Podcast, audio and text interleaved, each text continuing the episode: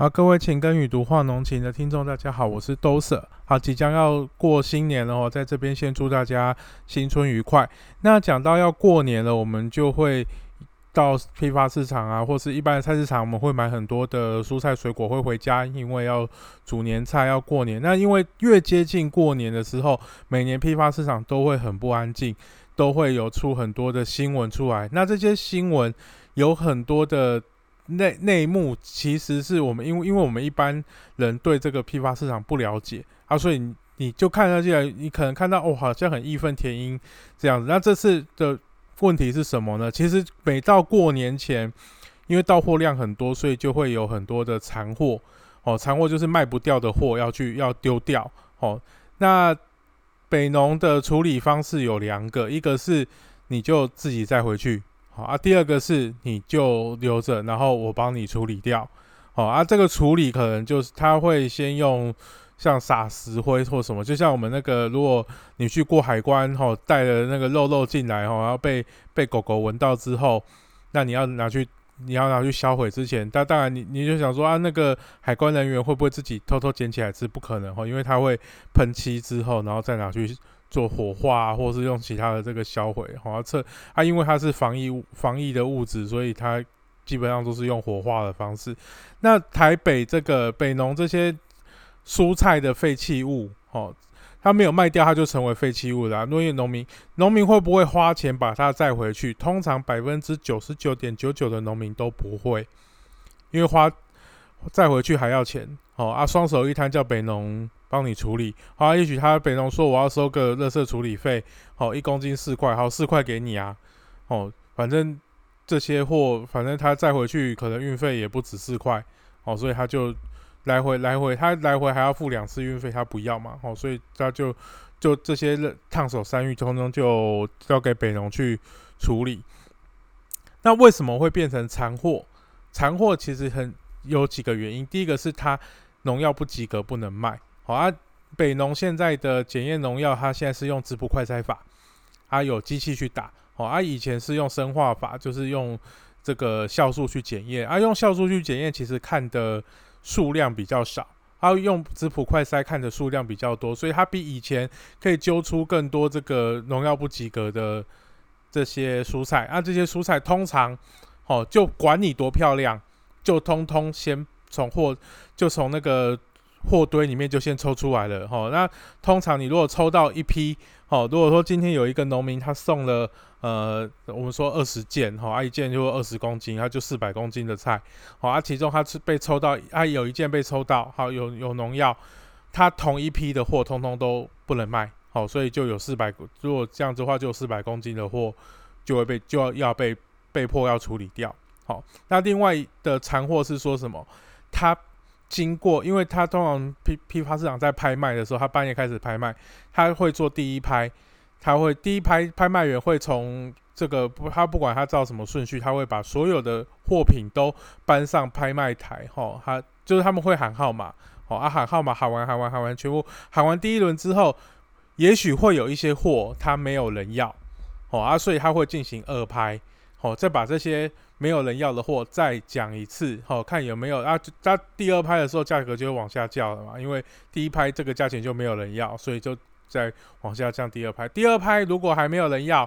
那就进行第三拍，好，三拍都没有人要，那这个货真的很烂，烂到人家连几块，可能第三拍可能只降到哦一公斤一块两块，好一箱菜，好如果说。一箱菜二十公斤，好啊，你你如果偏拍卖员只喊三块钱，等于我那一箱二十公斤的菜，我只要六十块就可以载走了。但是我为什么不买？因为那个菜可能真的很烂。哦，那个我们说现在那个木曜那个阿公他们有去，本来有去做过这个一日果菜市场的这个工作哈，那他们是做拍卖员的工作。这其实我很建议他们去做另外一一个角度，就一日。承销人的工作就是承销人，就是去买这在国菜上买菜买进来的这些人，他要在买完菜之后进来，他打开菜之后，他会有什么样的想法？每个人，我们消费者去买菜的时候，他都希望说，我打开，我买东西是漂漂亮亮。你去超市买东西，看到这个菜都是漂漂亮亮的。你如果有一点点的，呃。缺陷，你就会购买欲望就会下降。哦，这个是人之常情。那如果你打开来看到这个菜的这个卖相很差，哦，那你就会势必我就要去整理。我可能二十公斤的菜整理完之后，只剩下三四公斤、三公斤可以卖。那你再除以那个售价，那是不是一公斤的成本也是几十块？所以很多承销人他有时候他也会不愿意去买这么品相这么差的菜。那他只好让他放弃。那这些菜其实很浪，为什么我们说他这个有人说残话很浪费？因为其实他浪费的点不是在北农拍卖完之后才浪费，他其实在产地就浪费了，他不应该送到台北来。但是农民就会有一这样一个心理，他想说，那你就加减送吧。如果卖两块三块，好比放在自己田里面烂掉，或你是这两你这两块三块，你还要扣掉纸箱费用，扣掉运费。事实上，两块三块有没有赚？两块三块事实上没有赚的啦。如果叶菜类的话，你如果一箱二十公斤来算，你可能标准的呃成本的话，大概要如果整个运销成本的话，可能要五五块到六块左右，你的成本才能够运运输的成本左右才能够回收啊。如果做五块六块，等于你那个这整箱菜只是送到台北来卖掉而已哦，那个就等于都没有赚。好，等于都没有赚。那这些菜五块六块啊，如果你卖只卖两块三块，那你其实，在你的过程，因为纸箱跟运费你是不能够拖欠的，你拖欠你又，人家就不帮不帮你送，或是不卖你纸箱了，因为你这个人就感觉你这个人怎样的啊？其实也不是每一次都会价格这么差哦啊，农民每农民他。有很多农民他会觉得啊，这个菜不卖掉，吼啊，就好像送给台北给干卖啦，吼，就是加减卖，有有卖一块是一块，吼，都是抱有的有的农民是抱着这样的心态，在产地他不做相对应的这个品管的措施，有一些他其实他你也他自己心里也知道说这个菜送到台北可能会卖不掉，或可能价格非常烂，但是他还是送。他就是想要赌赌看，如果说有一个人他真的很急的要菜，好，那这个菜啊刚好货量又不够，哦，那我的这个菜本来我自己也估说这个菜一公斤只有两块到三块的价格，但是被五块六块买走，哎，我就好像我赚到，就就是批发市场本来就带有这样的一点赌博的性质，好，它跟股票有点类似，但是但是呢。这个长期下来是不健康的一个行为，他会长期下来会这种不负责任的农民，哦，他会把这些这个负责任的农民，他会拖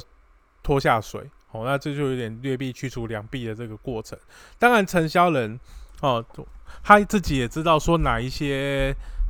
号码哈，因为因为那个现在北农是拍卖是实名制，所以每一个菜它上面号码都可以对应到说是哪一个农民或是合作农场哦所出货的哦。哎啊，因为这个在承销人的口袋名单，其实他也会有几个，就是有几个供应供货人，他就是好宝宝，所以他的货他的号码的，只要他的号码出来开始拍卖，通常价格就会不错，因为大家都知道他的这个货。在产地都有捡过，哈，都是漂亮的送到台北来，好啊。很多农民又有另外一个想法，好，很多农民就会说啊，这个残货的原因是说，为什么这个菜菜卖卖相很差？他说我明明在产地封箱的时候，明明就很好，明明就很好看，明明就很漂亮，为什么送到台北来的时候，被说我这个菜很烂？那你要想啊，现在你说，哎，现在是冬天啊，可能气温也没有很低啊。我们今天查了一下，哦，今天台全台湾的最高温，哦，在南投，南投休息区达到二十九点七度，哎，也是三十度了呢。也其实也是，如果白天热的时候，也是夏天的温度。那你那个时候采收，你的菜如果又在放在纸箱里面又闷一天，会不会？到台北的时候又没有冰，啊，会不会有这个品质的降低？一定会有品质的降低了嘛？吼，那因为这个产农产品的特性是不能放的。譬如说，哦，你我们如果说这个东西如果卖不掉，你会怎么样处理？你你会我如果说我们呃有一些哦什么呃游戏啦，吼，或是衣服啦，吼，如果你卖不掉，滞销的时候会变成什么样？你会在花车上面看到它，它会变成花车产品，它可能会打一折、打两折，放在那边。那店家有没有关系？他顶多就是占一点空间，但是放在那边，店家就想说，哈，本来进价可能是四折，哦，但是他真的卖不掉，卖不到连四折的价钱可能都卖不掉，啊，我就卖个一折两折，哦，啊，加减把成本收回来，有没有这样的考量？有，这也是卖输出，就是把残货运到台北的这些农民他们内心的想法之一，他把北农当花车，好，那。花车另外一个想法是什么东西？这个花车产品哦，不管你是游戏也好，衣服也好，还有很多是内衣哦，还会在那边可能尺寸不合，好就丢在那边，好等到反正看有没有就跟凹类一样啊，有没有有缘人可以来送他？有没有看过农产品的凹类？基本上没有农产品的凹类这种东西，因为农产品这个东西会坏的啊。它摘下来之后，它就随着时间一分一秒的消失，它的水分就一分一毫的损失掉，它的寿命出价寿命就一天一天的在减少。我一个包装好的一个衣服，放在那边，它有没有出价寿命？有啊，它可能除价寿命十年。哦，它除了放挂那边十年，除非说它呃有一点黄掉之后啊，那可能商品价值就降低。但是一般现在蓝整，你看放了两三年。那个衣服还是跟新的一样啊，你只要放在套子里面放好，哦啊，但是农产品没有办法让你放两放两三天，可能都有问题，哦啊，你说像面包，哦，那你有没有想，你有想过东西卖不完怎么办？你有没有想过说，你家附近的，我们不要说什么大饭店或什么好了，你家附近的小吃摊，他收摊的时候，他会不会他是？每一个家小小吃摊都是东西卖完了，卖到光光了，一滴东西都没有了才收摊吗？通常不是诶，时间到了就收摊。那会不会有东西卖不掉？一定会啊。那问你问老板怎么处理？啊，老板就说啊豆喷呐，啊豆喷这件事情，他有没有计算说他的成本是多少？也有计算啊。他会认为今天这些东西这些东西没有外卖完，虽然很可惜，但是他还是要处理掉。因为这东西明放到明天，它就不新鲜了，他不能够把这个东西卖给客人，这是他的责任。好啊，如果你东西卖不完，剩下很多，那这个成本的控制是谁要负责？当然是店家自己要负责啊。他备料为什么要备这么多？哦，他要去估算说今天的量或者啊。你说我们会要求小吃摊做这些东西，我们就为什么就不要求农民去做这些东西？好，那这个残货。哦，这残货的问题哈，其实像保存上面哈，也有一些问题。因为台湾很刚刚讲的，台湾现在夏，你现在现在是二月哦，台湾还是很热。那我们这些农民在采收的时候，它其实很多我们一现在的很多政府机关一直在喊冷链啊，吼，但是在落实到基层来讲。哦，其实冷链不是说在各地区去盖一个冷藏的集货厂就可以了，它其实要从农民在采收的过程之中，它就要先了。哦，因为你越把这个冷藏、冷藏啊、预冷的这个观念哈往前去推，好啊，什么叫预冷？预冷不是推进冰箱就可以，预冷叫做其实简单来讲，就快速降温。哦，你你让它越快进入到这个冷藏的。冷冷藏休眠的这个状态，蔬果的保存寿命就会越长。好，那怎么样去改善它？哦，就是有农民的态度去做。那今天这样累积这么多的残货，是因为价，是因为这个第一个价价格好不好？其实我觉得已经不是我，也已经不是重点了。像高丽菜的价格哦，从一月初到现在是坐溜滑梯一直坐下来，因为。种真的种太多，然后出太出出来的量也太多哦，所以整个做溜滑梯下来。那其他的菜，有的菜还维持着一定的水准，啊，有的菜会起起落落。好，那因为只剩下一两天要过年，所以很多农民当然是想办法，你进一定一定要出货。明天是最后的机会，除夕那一天是最后的机会。除夕那一天如果没有卖掉，啊，不好意思。市场要初五才开工，哦，初四才有办法再采菜，你就要休，你就要休五天，好，那这五天如果是叶菜类的这个农民。哦啊，可能五天如果天气又热一点，五天可能它就在田里面就老掉了。这个这些东西其实种植上面都是一件风险啊，所以在春节之前一定会有一批比较大的这个销售潮。那春节完之后，哦，开工之后初五开工嘛，哦，然后初六、初七、初八，哦，初八又是一个门槛，因为初九要拜天公，哦，初九拜天公也是另外一关一个销售高潮。哦，啊，春节有三波销售高潮啦，然后就是除夕之前，哦，然后初九之前，还有元宵之前，好，啊，这三天可能都会搭配，哦，拍卖市场会休息，啊，之前就是因为拍，像吴一宁那个时代，就是因为拍卖市场的休息日期，好，然后搞得大家很不高兴，好啊，但是那个日期其实不是吴一宁决定的，好，那吴一宁自己做了一件事情，是他把这些残残货。有一些看起来还有实用价值的，哦，他他拿去给送给人家，那这个事情有其实不能够天天做，为什么？因为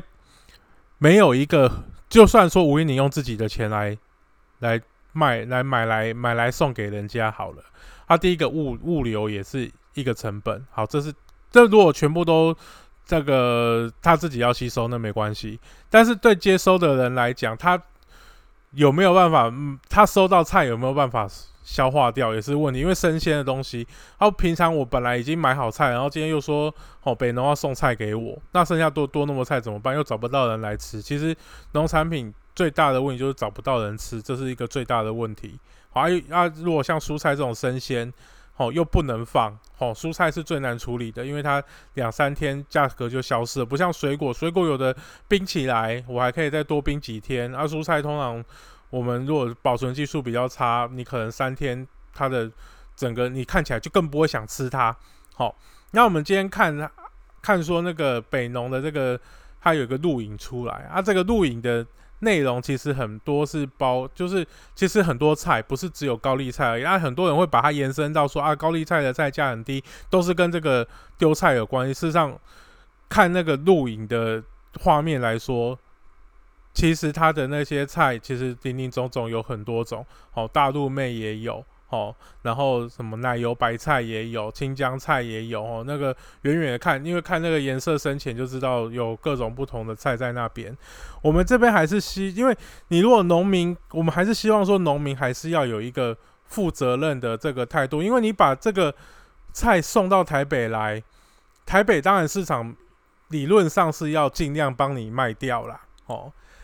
但是当市场没办法消化的时候，当你换你换一个角度，你来当承销人，我也希望说，我打开来一个纸箱看到的，我不能每一个纸箱都跟扭转蛋一样啊，每个都打开来才都要赌运气，说我今天转出来的是是 R 还是 SS 啊？哦，然后每那如果说每次都转到 R，那那个承销人不就欲哭无泪？每次都转到烂货，然后都要额外花很多成本去。去整理，然后这些成本事实上是在产地，你本来就知道这个东西卖不到那个价钱，你就不要不要卖，因为你不要再多额外再多那个运费送上来。其实农会也有一直在要求这样子，但是农会也只能要求，好啊，因为只要有人卖得掉啊，大家就会想要跟，因为想要去赌赌看，好啊，这个。风气的建立不是只有一天两天呐，吼，不是说啊春节前我们再来呼吁一下，好才可才可以。这个是从一开始，呃，长久的消费者要去要要求说，哦，消费者跟承销人，吼，跟。这个市场之间要跟产地要做一个好的这个沟通啦，哦，这这是一个长，这才是一个长久之计。然后他们冷链运送的这个观念也要有，这些其实都是怎么讲？台湾有，我们今天还呃跟跟这个政这个农政单位的朋友聊天啦，然后我们就在讲说。台湾的农民其实分成两个大类，一个大类是啊，我就什么事情都不想要变动，我就维持原本的这个模样；啊，另外一个模，另外一种的农民是，他不管他愿不愿意配合政府的政策，哦，那另外一回事。哦，他愿意说他要持续的去改善他自己，他要把自己练兵练得更强，他要让自己哦每一次的生产都越来越上轨道，哦，他他的货越来一次比一次漂亮。如果这样的农民，当然政府应该要比较多，对于这些农农民，应该就是去投资它了吼。那我们说这个，如果你在产地先做好这些品管，你这这些这些烂菜，这些呃商品价值很低的菜，它其实就不需要再坐车坐来台北。绝青最爱讲说碳足迹这些东西，大老远从产地从云林、从嘉义，甚至有的从高雄坐坐车坐到台北，然后才在才在倒掉，甚至还有上一次还说到再回去台中厂、台中改良厂倒啊，因为台中改良厂有个田可以可以倒东西哦啊，这样这个碳足迹这么高啊，这些觉醒青年们，你们有什么想法？好。那我们在讲说这些废弃物要怎么样去减少哦？其实每一个市场都会有这个废弃物的问题。我们之前有去呃日本的像大田市场啦，跟丰州市场，然后啊丰州市场的青果是比较少。不过我们现在找到一个资料是，丰州市场它其实去去年一整年它的蔬菜的废弃量哦，它有一千一百吨，好一千一百零七吨，好那。北农的处理量哦，我们用它的这个废物处理费的数字去算，回推出来，它一年的废弃物的费用大概有这个废弃物的量大概有七千吨哦，一千一百吨对七千吨。虽然丰州哦，丰州就是竹地搬过去那个市场了哦啊，虽然它的青果量没有那个大田那么大哦，大田好像大田的量应该会比。北农还要多一些，但是大田每一天的吞吐量是北农的三倍以上。好，我们都希望说这个每一个农民种菜，好种农产品，他能都能够有好的这个销售啊。但是在这个消费市场上面来说，消费市场要鼓励漂亮的蔬果还是丑的蔬果？通常来讲，丑的蔬果，有的人会提倡说啊，丑蔬果。其实也不错哦，它还有实用价值可以吃。我也赞成说，有实用价值的东西，我们尽量去使用它。但是有一些它已经没有没有实用价值了，哦，切开来是里面是黑的，哦，啊，已经虫，如果单纯虫咬是没有关系，但是有一些是已经有染病，里面已经黑了，已经水浸状了，有发出恶臭了，这些东西其实它不应该再寄到市场来。那在寄到市场的过程之中，你如何去降低哦这个损耗？这其实才是我们未来哦，不管是消费者哦去要求哦，或是这些市场去帮忙把关，都应该去，我们应该去督呃去协助农民把这个这些基本的事情做好。其实消费者可以才可以享受到更优质、更好，还有更这个。便宜也好啦，吼，因为你把这些成本都加上去之后，当然当然短期之间会造成生产成本的提升，但是长期来讲，如果你消费市场都长期去接受这样的这个品质良好的这个产品，哦，那它的销售价格实际上会会一直逐步会去往前升，而且你的成本也是可以逐年去摊提掉。我一样花一样的钱，但是我。买到的产品是越来越好的，消费者其实也会越乐于支持这个国产的这些农产品。